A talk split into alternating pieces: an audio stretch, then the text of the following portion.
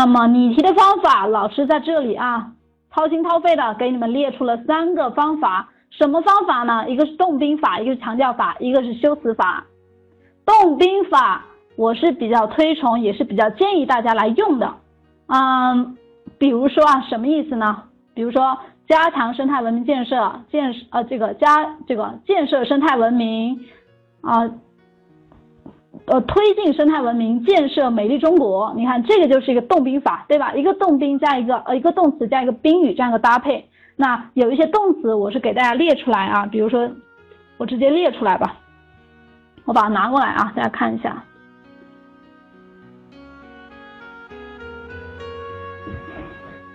你看这些动词都可以加强什么、发展什么、强化什么、转变什么、提高什么、调整什么、重视什么。你看这就是我们常用的一些动词，对吧？还有同学说老师这些动词我觉得我不想用，太简单了，或者说啊。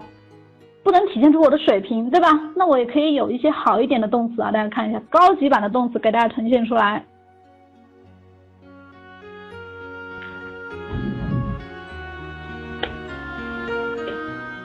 看，这是好一些的词，助推什么盘活、优化、夯实、疏通、拓宽、营造、秉承。那我问一下大家，助推后面应该接着什么东西？助推后面应该接着什么东西？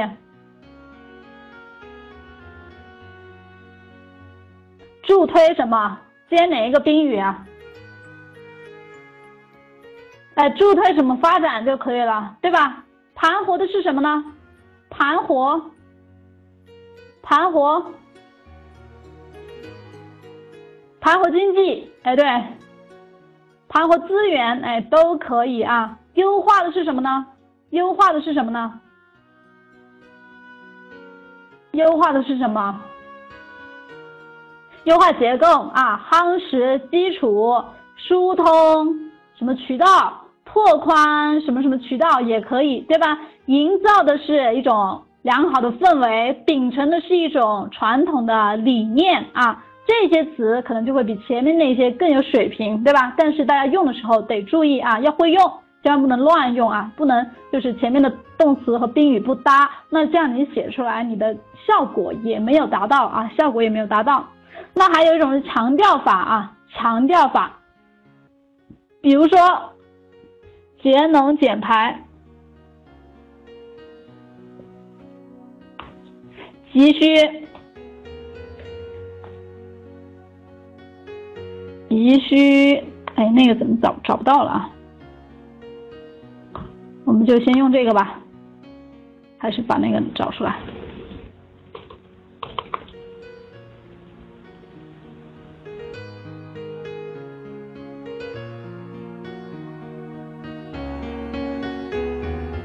啊，算了，就这样吧，就这样，急需稳步推进那个词啊，你可以用这个也可以，它其实是一个意思，但是那个词它更常用一些啊，急需稳步推进。那么在这里强调的意思就是在这，它有了一个动词在中间，它仅仅有一个动词而已，然后它把这个节能减排的一个重要性给强调出来，这个能看明白吗？其实它也就是一句话而已啊，动名搭配它其实是两个短语合成啊，两个短语合成。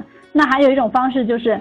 啊，比如说，你可以说转变发展方式的重点是什么什么，对吧？还有什么什么的根基是什么什么，什么东西关乎什么什么，这样用一个动词把它的一个重要性体现出来，也是一种强调法啊，也是一种强调法。好，下面还有一种修辞法，修辞法是什么？修辞法就是这个，其实强调的就是我们更多的对语言的一个运用能力了。这个要建立在多看书、多看报的一个基础上，可能才会写出来。比如说，我们的有一篇《人民日报》，它是这样有一个词啊，有一个这样的标题啊：“稍忘内需，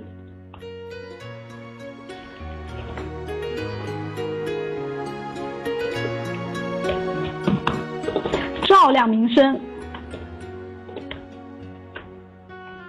哎，同学就觉得啊，这个方法太好了，是吧？那我也来套用套用。那有个同学就说，奢望孩子照亮教育，行不行？